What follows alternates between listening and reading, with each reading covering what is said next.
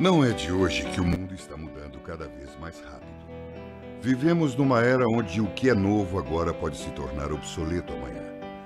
Uma era onde as grandes transformações acontecem a mais de 100 mil kbytes por segundo, mesmo quando estamos off. As mudanças climáticas estão aumentando e prever o futuro ficou quase tão incerto quanto tentar adivinhá-lo. O trânsito está caótico e chegar primeiro virou mais importante que chegarmos juntos. Não existe mais diálogo. Buzinar virou mais importante que falar. Estamos compartilhando individualidade ao invés de solidariedade. Vivemos uma era onde 24 horas é pouco para respondermos todos os e-mails que recebemos. Nossas redes sociais e nossos amigos agora são virtuais. Antes vivíamos conectados à terra, ao mato, ao vento, à água, ou simplesmente às coisas que nos fazem bem. Agora, apenas estamos conectados à internet. Será que é essa a evolução da humanidade? Aquilo que vai nos levar adiante? On ou off? O que devemos ser? De que lado devemos estar? Pedir licença, por favor, falar obrigado, você primeiro e desculpe, é off. Dizer olá ou às vezes não dizer nada é on.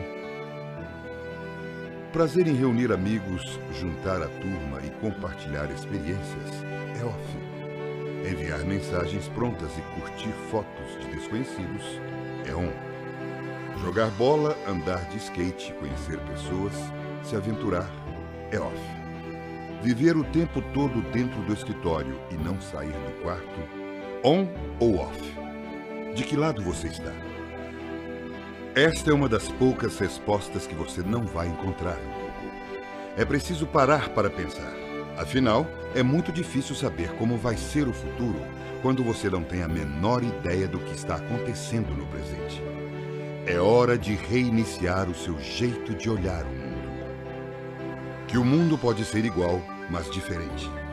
Não adianta você querer a sustentabilidade sem ser sustentável. De que lado você está? O consumo inconsciente pode ser evitado. O que você tem de mais, muitos ainda nem conhecem. O desperdício deve ser combatido. O colapso econômico do planeta não se resolve com a elevação das suas compras, mas talvez com o retorno às suas origens humildes, sinceras, despretensiosas, colaborativas e autoprodutivas. On ou off? De que lado você está? Está passando a hora de se ligar. Plante o bem para colher o bem. Onde se planta, tem vida. Temos que ficar com o planeta e respirar o mesmo ar. Temos que deixar filhos melhores para que tenhamos netos melhores. Sustentabilidade é isso saber se desligar na hora certa e respeitar o meio ambiente. Viver em comunidade e para a comunidade. As melhores ideias do mundo são as melhores ideias para o mundo. Lembre-se, não existem flores sem sementes. O mundo está ficando carente de gentileza. A intolerância está gerando intolerância. Somos capazes de reclamar uns dos outros, mas não somos capazes de responder uma indelicadeza com um sorriso. Se não mudarmos, o mundo não muda. On ou off? De que lado você está? O mundo está mudando muito rápido. Ou corremos agora ou iremos correr atrás. Conecte-se a um novo futuro para o planeta. Nunca deixe que ele desligue.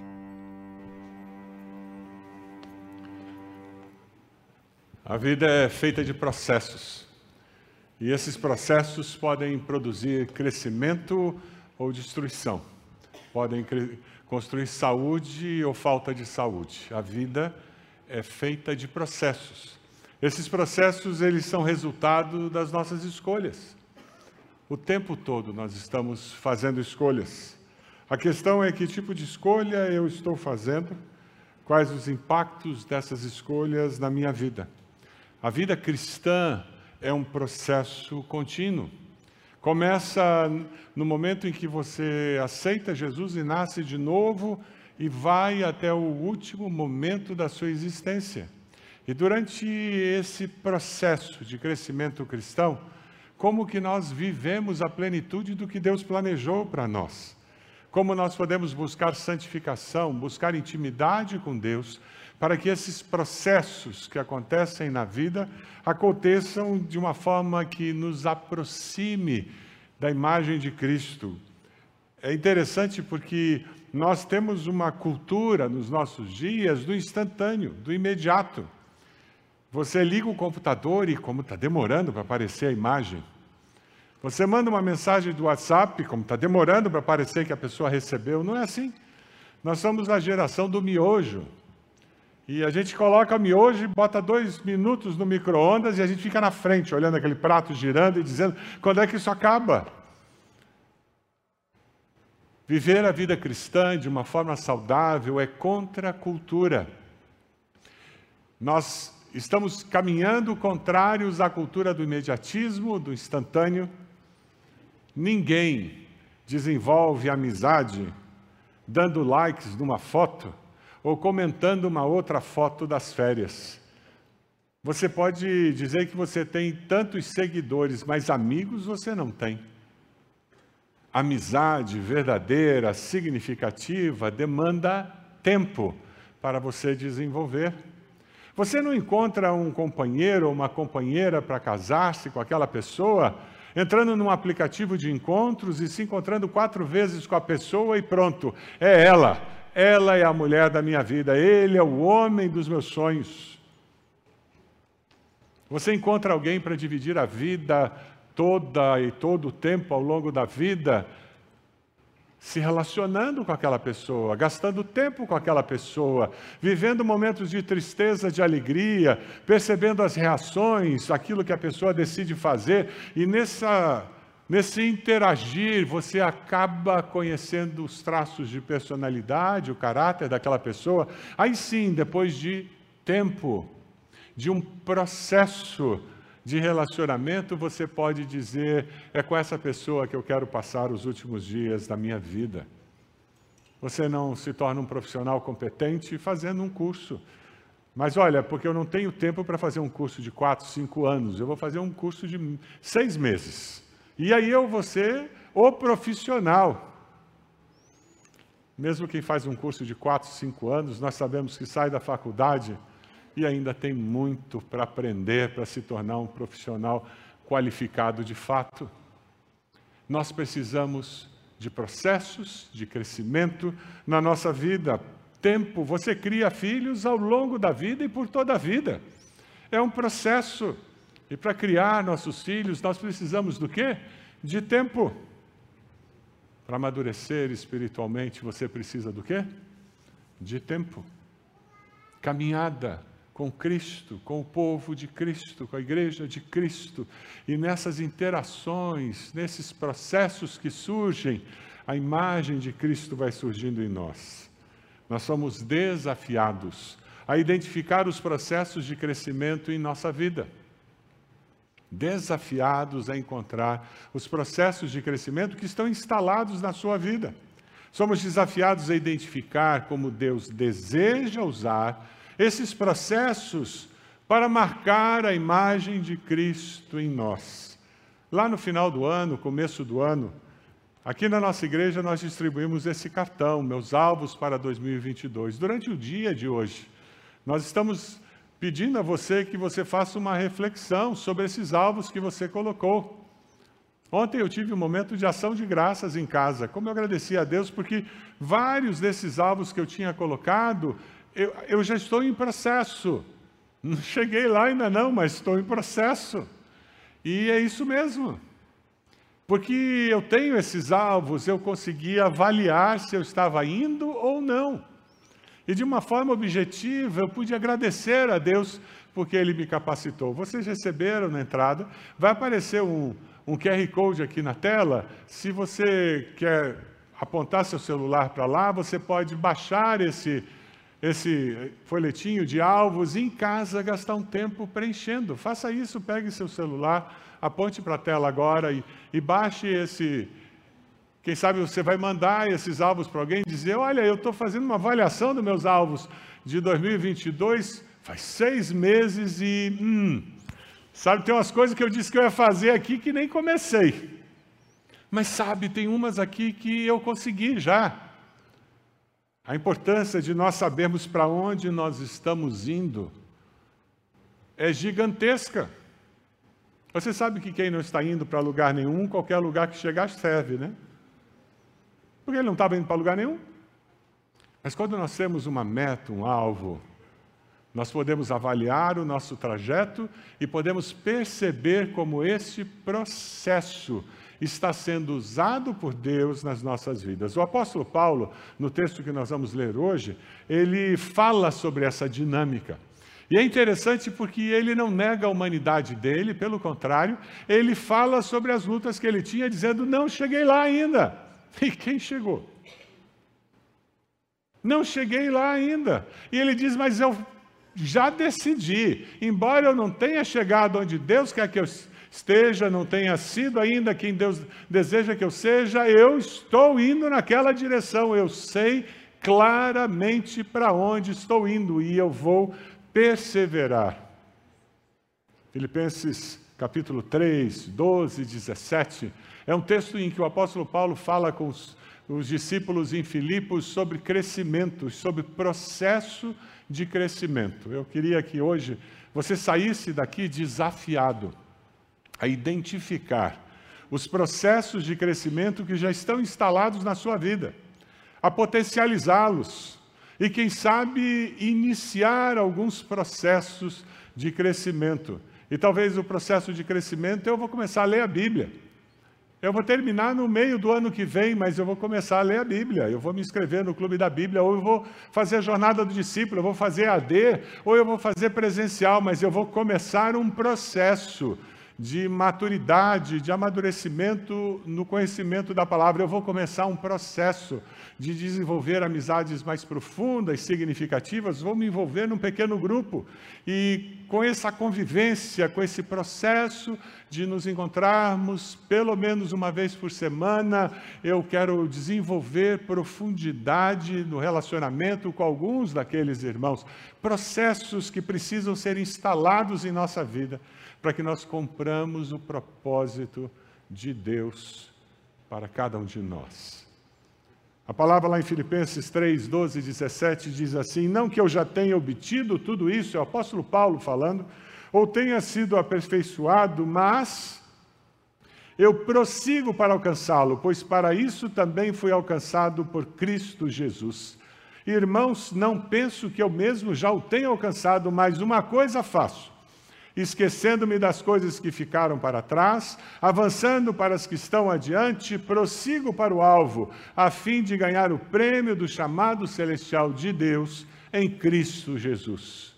E ele continua dizendo: todos nós que alcançamos a maturidade devemos ver as coisas dessa forma, e se em algum aspecto vocês pensam de modo diferente, isso também Deus esclarecerá.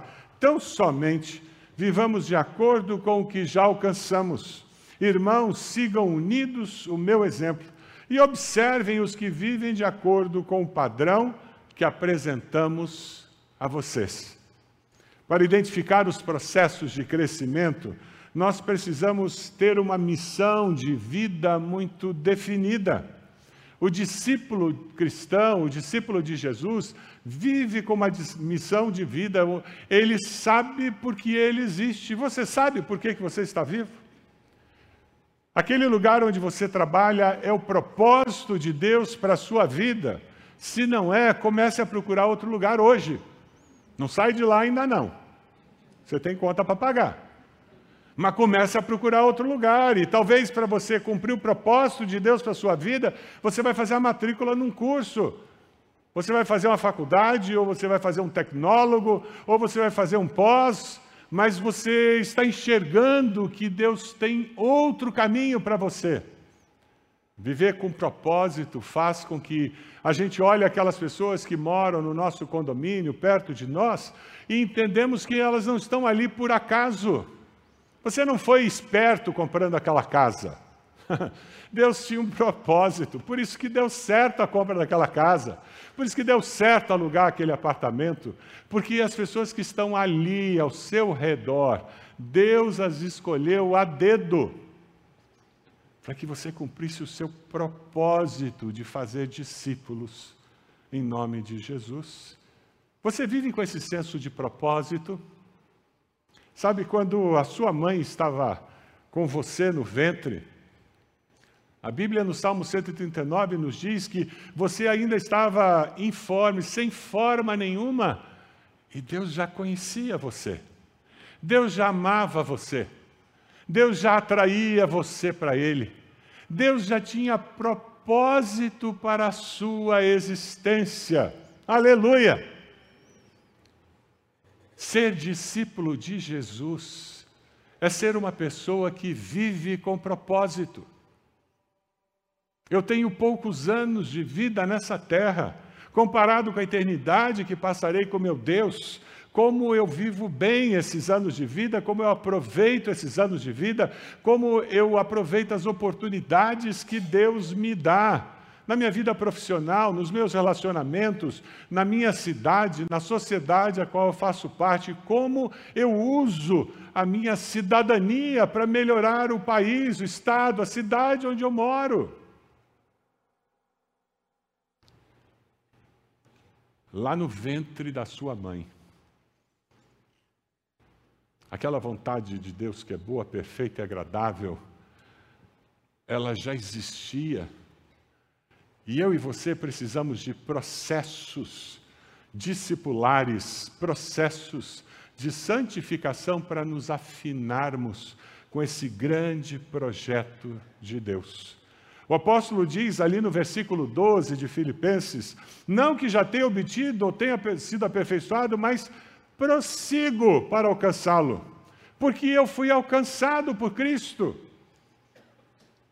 Foi para isso que você foi alcançado pelo amor de Jesus se arrependeu dos seus pecados, confessou Jesus como Senhor e Salvador, experimentou o que, segundo Coríntios 5,17, diz que aquele que está em Cristo é nova criatura, as coisas velhas já passaram, eis que tudo se fez novo. No capítulo 3, versículos 10, 11, o apóstolo fala sobre a mensagem central do livro de Filipenses e ele diz: Eu quero conhecer Cristo. Você quer conhecer Cristo? Você quer conhecer Cristo com mais profundidade do que você conhece hoje? Você quer ter mais intimidade com Ele do que você tem hoje?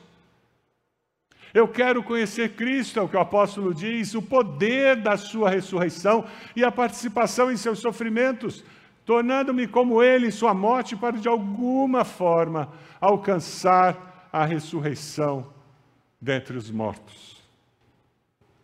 O apóstolo lembrava do que tinha acontecido na estrada de Damasco e de como ele teve a visão celestial e da visão que ele recebeu ali do Senhor, que ele ia ser profeta, ele ia ser instrumento para os gentios, e ele queria alcançar isso plenamente. Qual é o propósito da sua existência? Eu tenho certeza que Deus quer que você viva fazendo mais do que trabalhando para pagar as contas mais do que aproveitar a vida viajando. Mais do que viver centrado no próprio umbigo, satisfazendo as suas próprias necessidades. Deus tem um propósito para a minha vida, para a sua vida. Qual é o sonho de Deus para você? Qual é o sonho de Deus para você? Você está disposto a dizer hoje: Deus, cumpra-se em mim os teus sonhos cumpra-se em mim o teu propósito. Eu gosto muito de uma frase de Martinho Lutero, em que ele diz: a vida cristã é mais uma vida de busca do que de posse. A vida cristã é mais uma vida de tornar-se piedoso do que ser piedoso. Percebe o pro processo? Tornar-se piedoso, buscar a Deus o apóstolo fala desse mesmo processo, dizendo: Eu não cheguei lá. Eu, sinceramente, eu tenho que dizer para vocês: eu não cheguei lá, eu não sou tudo que Deus deseja que eu seja. Transparência, sinceridade, é fundamental para que eu me envolva nesse processo, porque se eu vivo uma fantasia, a minha vida cristã é fake news, eu mostro que eu não sou. Sabe o que acontece no Instagram? Você já percebeu que no Instagram não tem nenhuma família que discute? Percebeu? Você já viu foto no Instagram de um casal brigando? Você já viu foto no Instagram de um adolescente batendo a porta? Não tem, só tem família margarina no Instagram. A vida de todo mundo é linda, maravilhosa. A pessoa passa 10 anos sem sair daqui. A viagem mais longa que ele fez foi até São José dos Pinhais. Aí ele faz uma viagem para Fortaleza. Ele enche o Instagram de foto. A impressão que você tem é que aquele infeliz viaja toda semana. Porque depois ele tem o Instagram traz de volta e traz de volta aquelas fotos. Não é assim?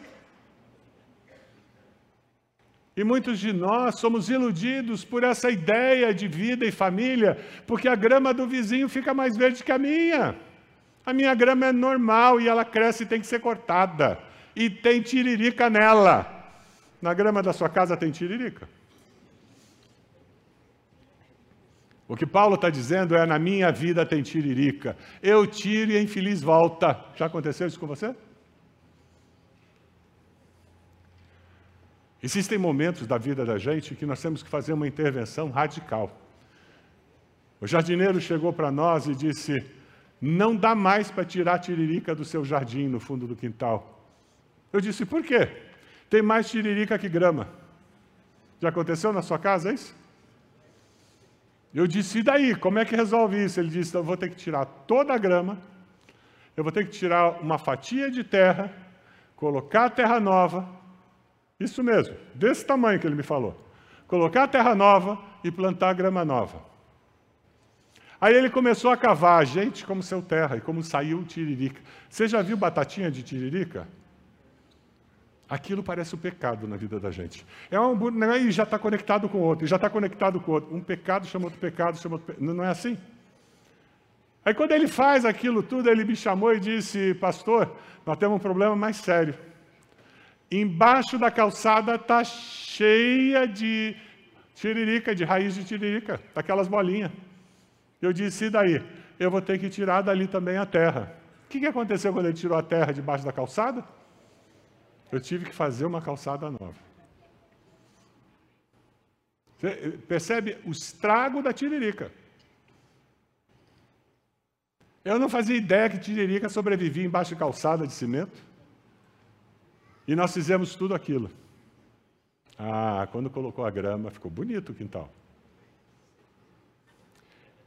Mas foi uma operação radical que foi necessária para a gente começar um novo processo de ter grama, de aproveitar a grama, de cortar a grama. Porque antes o pecado tinha dominado. Quem sabe hoje você precisa ser radical para tirar as tiriricas da sua vida espiritual. Você tem que ter um recomeço. A partir de hoje, tomar vergonha na cara. Tomar vergonha na cara e eu vou começar a me envolver, eu vou começar a participar dos processos que existem na minha igreja, para que eu me torne um discípulo de Jesus. Para que eu possa me tornar cada dia mais piedoso, mais santificado, com uma missão mais definida, prosseguindo para o alvo. Porque o discípulo de Jesus, ele prossegue para o alvo. Vamos ler juntos? Filipenses 3, 13 e 14, vai aparecer aqui na tela. Vamos lá? Irmãos, não penso que eu mesmo já o tenha alcançado, mas uma coisa faço, esquecendo-me das coisas que ficaram para trás e avançando para as que estão adiante, prossigo para o alvo, a fim de ganhar o prêmio do chamado celestial de Deus em Cristo Jesus. Se você está com a sua Bíblia de papel, risca isso, sublinha. Se você está com o seu celular, destaca esse versículo é um versículo para ter guardado no coração. O apóstolo está dizendo: Eu não vivo fake news. A minha vida é sincera, genuína. Eu sou quem eu sou. E porque eu enxergo quem eu sou, eu tenho certeza, eu preciso continuar nesse processo de transformação. Ah, como nós precisamos, nos nossos pequenos grupos, de pessoas sinceras pessoas que compartilhem umas com as outras a verdade da sua vida para que uma possa ajudar a outra a crescer, a amadurecer. Ah, como nós precisamos viver como corpo de Cristo essa realidade. Você já ouviu alguém dizer, ah, eu não vou mais na escola bíblica, eu já me formei na escola bíblica? Alguém aqui já ouviu isso? Eu já ouvi. Quando você ouvir alguém falar isso, você pode exorcizar e dizer, arreda daqui, Satanás. Porque é demoníaca essa ideia. Ninguém, ninguém se forma na escola bíblica antes daquele dia da formatura. Eu já falei aqui do dia da formatura, né? O dia da formatura tem um culto de ação de graças. Vem uma porção de gente com o coração todo quebrado, assim, muito constrangido, assim, muito contrito. Aí você vem, mas só que só vem teu corpo, dentro de uma caixa de madeira. Aí naquele dia você não precisa crescer mais. Mas enquanto não chega esse dia da morte, todos nós estamos sendo desafiados para viver processo. É por isso que fazer algo como esse cartão ajuda, porque nos lembra que nós não chegamos lá. Eu, quando olho isso aqui na área espiritual, na área de relacionamento com Deus, quando eu olho isso aqui na área física, eu me lembro que eu não cheguei lá, eu não estou andando cinco vezes por semana, não estou. Eu ando duas vezes na marra e quando eu posso eu saboto. Você faz isso também? Se eu tenho chance, eu me saboto. Claro que bem explicado. Eu ainda tenho que crescer nisso. Está faltando espaço. Aquele pessoal que diz, ah, eu, eu não fiz exercício hoje, ah, eu senti uma falta, o meu corpo sente falta daquela endorfina. Eu devo ter defeito, eu não tenho esse prazer. Eu, quando termino o exercício, eu digo, ufa, acabei. Até que, enfim, sento na cadeira e fico pensando, amanhã tem mais. Eu não tenho essa liberação de endorfina, deve ter um defeito dentro da minha mente. Mas isso não me desculpa. Não é desculpa para não me envolver no processo. Você percebe, nós estamos falando sobre você conscientemente, intencionalmente participar dos processos de vida que Deus já instalou na sua vida. Mas quando você faz isso com intencionalidade, você vai mais longe. Você depende mais do Espírito de Deus. Existe um processo que Deus quer instalar na sua vida que não está, deixe Deus instalar. Isso vai ajudar você a crescer e a imagem de Cristo ser formada em você. Deus é infinito. Ninguém pode conhecer tudo sobre Deus nessa vida. É por isso que nós precisamos continuar nesse processo de busca, de conhecimento e de transformação. É permanente. A vida cristã apresenta um grande desafio.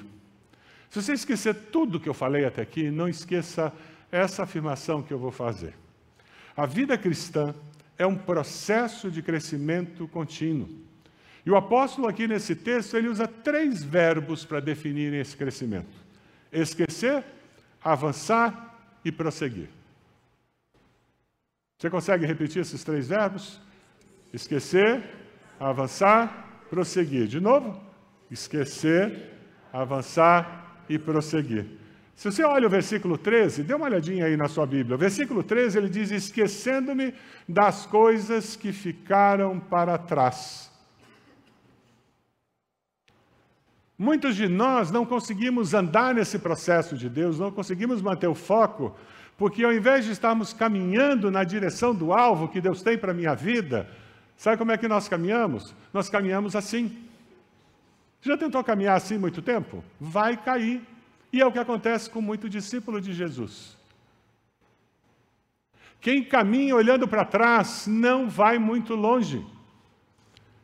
E muitos de nós estamos caminhando a vida cristã olhando para aquela situação em que naquela igreja que eu participei, os líderes brigaram comigo, ah, eu tive um conflito horrível, eu não vou aceitar mais posição de liderança, ou de repente, ah, eu fui parte de um pequeno grupo, mas olha, meu pequeno grupo chegou a ser dissolvido, porque não estava indo legal, eu não vou participar mais de pequeno grupo, para de olhar para trás, olha para frente. Alguns de nós ficam olhando para a vitória que tiveram no passado. Eu já fui executivo de multinacional, ah, eu não tenho como pensar agora o que, que eu vou ser, onde eu vou trabalhar. Para de olhar para trás, até momentos bons no passado podem impedir você de viver o presente e o futuro que Deus tem para você. Esquecendo-me das coisas que ficaram para trás. Muitos de nós trazemos feridas na alma que dói. E é por isso que a gente fica olhando para trás, e a gente não consegue tirar os olhos, porque aquelas feridas estão sangrando. Procure ajuda. Procure terapia. Procure aconselhamento pastoral. Venha no CR.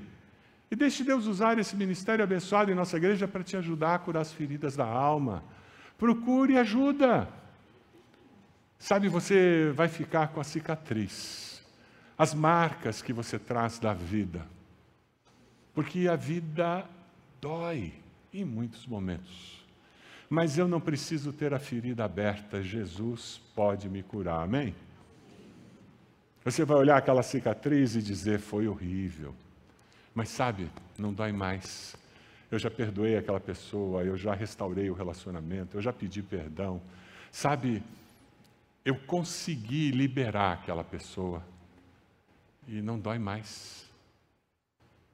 Eu vejo a cicatriz e ela é prova da graça e da misericórdia de Deus me curando. E ao invés de caminhar olhando para trás, eu agora estou caminhando olhando para frente, aleluia!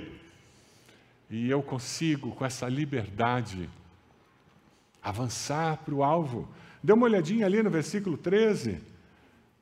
Avançando para as coisas que estão adiante. Porque o passado, ele pode ser um ótimo professor, mas é um péssimo companheiro de viagem. Não viva o presente e o futuro com o passado de braço dado com você. Porque o presente e o futuro será diferente. Agora eu tenho que resolver esse passado para poder deixá-lo para trás. Eu tenho que resolver esse passado para olhar para frente e dizer: Eu creio no que Deus fará na minha vida. Você acredita que Deus tem coisas novas para você? Diga amém. Mas eu não estou olhando para o passado, eu estou olhando para frente, aí eu vou perceber a novidade que Deus tem para mim. No grego, esse verbo avançar é muito interessante que é o mesmo que é usado para aquele corredor que está avançando para a meta. Ele está chegando no final da corrida. Ele está com o corpo inclinado para frente porque ele quer garantir que ele ganhe o prêmio. É nesse sentido que o apóstolo fala de avançar. Eu avanço para o que está adiante. Já parou para pensar o que, que Deus tem para você? Nesse semestre que está iniciando agora, os próximos seis meses, para sua família, lá no seu trabalho. Já parou para pensar o que, que Deus tem para você, no ministério que você tem aqui na igreja? Como você tem servido a Deus? O que, que Deus vai fazer da sua vida? É, é essa expectativa. Aquele discípulo que entende que a vida é um processo. Deus, como eu posso fazer parte desse processo que o Senhor tem. Toda a minha energia está focada em uma coisa só. Eu quero alcançar a meta que é Cristo Jesus. Hebreus 12, 1, 2 nos fala sobre isso, quando ele diz: Portanto, também nós, uma vez que estamos rodeados por tão grande nuvem de testemunhas, livremos-nos de tudo o que nos atrapalha, do pecado que nos envolve, e corramos com perseverança a corrida que nos é proposta Vamos ler juntos essa parte final agora? Tendo, tendo os olhos fitos em Jesus, autor e consumador da nossa fé. Quem sabe você está aqui, está afastado do Evangelho há muitos anos. Há muitos anos você mal vem a um culto. De vez em quando eu quero desafiar você a dizer: hoje, Deus, eu vou tirar a tiririca da minha vida. Hoje eu vou botar grama nova. E hoje as coisas vão começar a ser diferentes. Amém? O meu desejo é que você, que ainda não fez uma decisão ao lado de Cristo, diga: hoje vou começar uma caminhada diferente com Deus. Eu conhecia a Deus, mas hoje eu entrego a minha vida a Deus. E eu quero conhecê-lo de fato e caminhar com Jesus como meu Senhor e Salvador. Veja o versículo 14, ele diz: Eu prossigo, prossigo para o alvo, a fim de ganhar o prêmio do chamado celestial de Deus em Cristo. Perseverar na caminhada cristã. Eu identifico os processos de crescimento como uma missão definida para alcançar um alvo e eu estou envolvido nesse processo ativamente. Você está envolvido num processo de crescimento desenvolvimento, amadurecimento, com intencionalidade, buscando aquilo que vai levar você mais perto de Deus.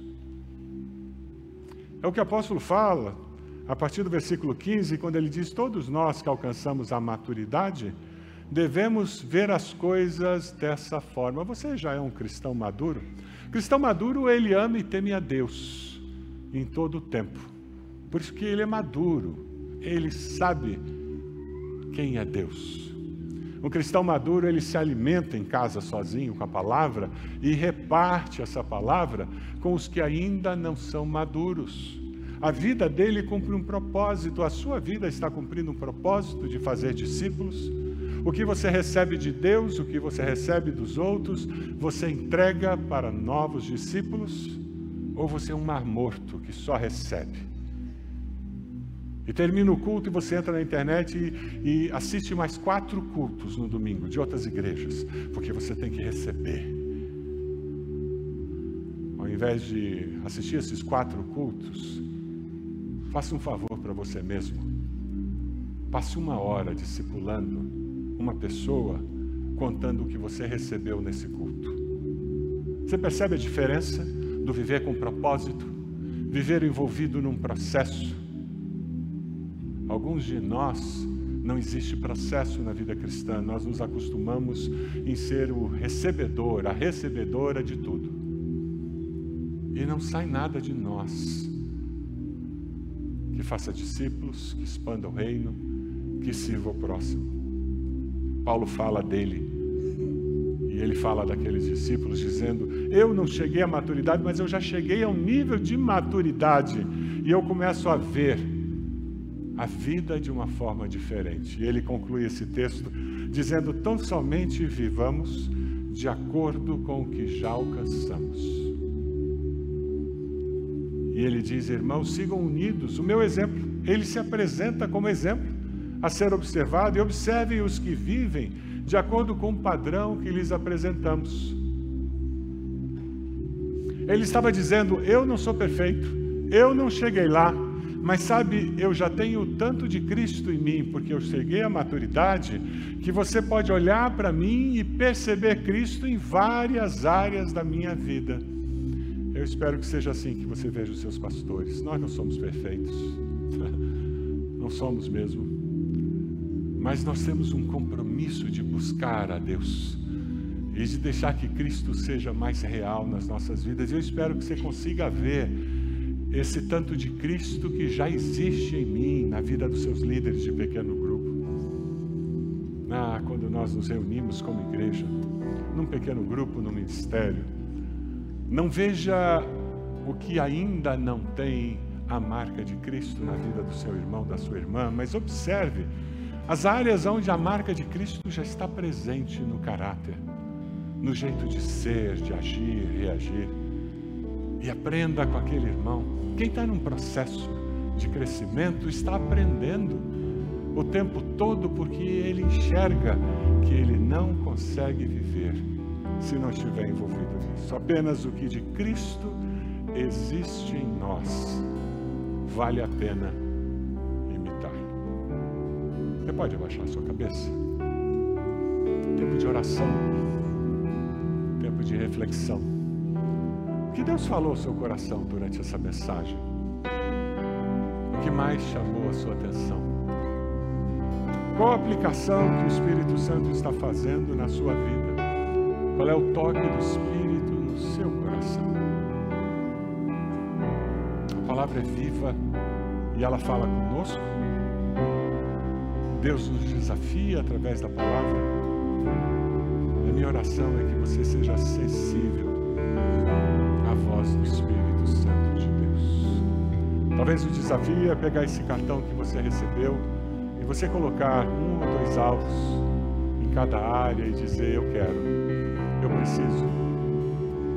Eu quero ser focado e eu quero cumprir os propósitos de Deus para a minha vida. E você vai sair daqui dizendo: Eu assumi um compromisso com Deus de fazer isso. Talvez seu propósito seja se envolver no ministério da igreja, se envolver num processo discipular mais ativo, porque eu preciso. Eu preciso me alimentar e, e amadurecer de tal forma que eu possa discipular outras pessoas também. Deus falou ao seu coração e você está dizendo: Eis-me aqui, Senhor. Cumpra o seu propósito na minha vida. Eu quero desafiar você a colocar-se de joelhos. Onde você está? Com esse gesto, você vai estar dizendo: Eu estou assumindo um compromisso comigo mesmo, assumindo um compromisso com Deus, de que eu vou viver um processo de amadurecimento, um processo de crescimento cristão. Eu vou viver a vida de discípulo com essa necessidade, com essa decisão, com essa direção clara. Quem sabe você vai dizer: Eu vou preencher esses alvos e nesses próximos seis meses eu vou caminhar com eles e colocar em oração, colocar do lado do meu computador. Quem sabe você vai avaliar os alvos que você fez, celebrar alguns, pedir misericórdia de Deus para outros que você não atingiu, mas você vai decidir perseverar. Eu não vou olhar mais para trás, frente eu vou avançar com o foco em Jesus e na eternidade. Você que está na internet, também se ajoelha aí na sua casa. Se Deus falou no seu coração, e eu tenho certeza que falou, ajoelhe-se onde você está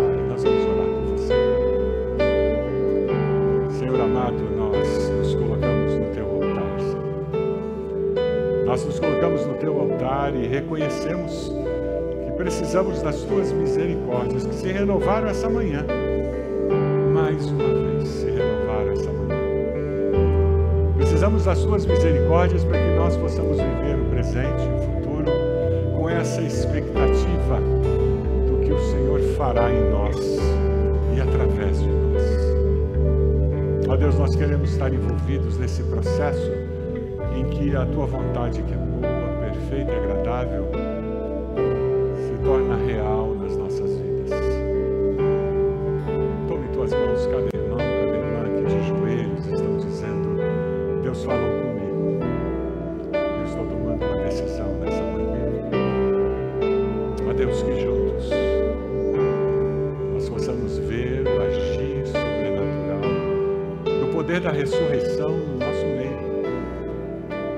poder que deu vida ao Cristo morto, possa dar vida e vida abundante a cada um de nós.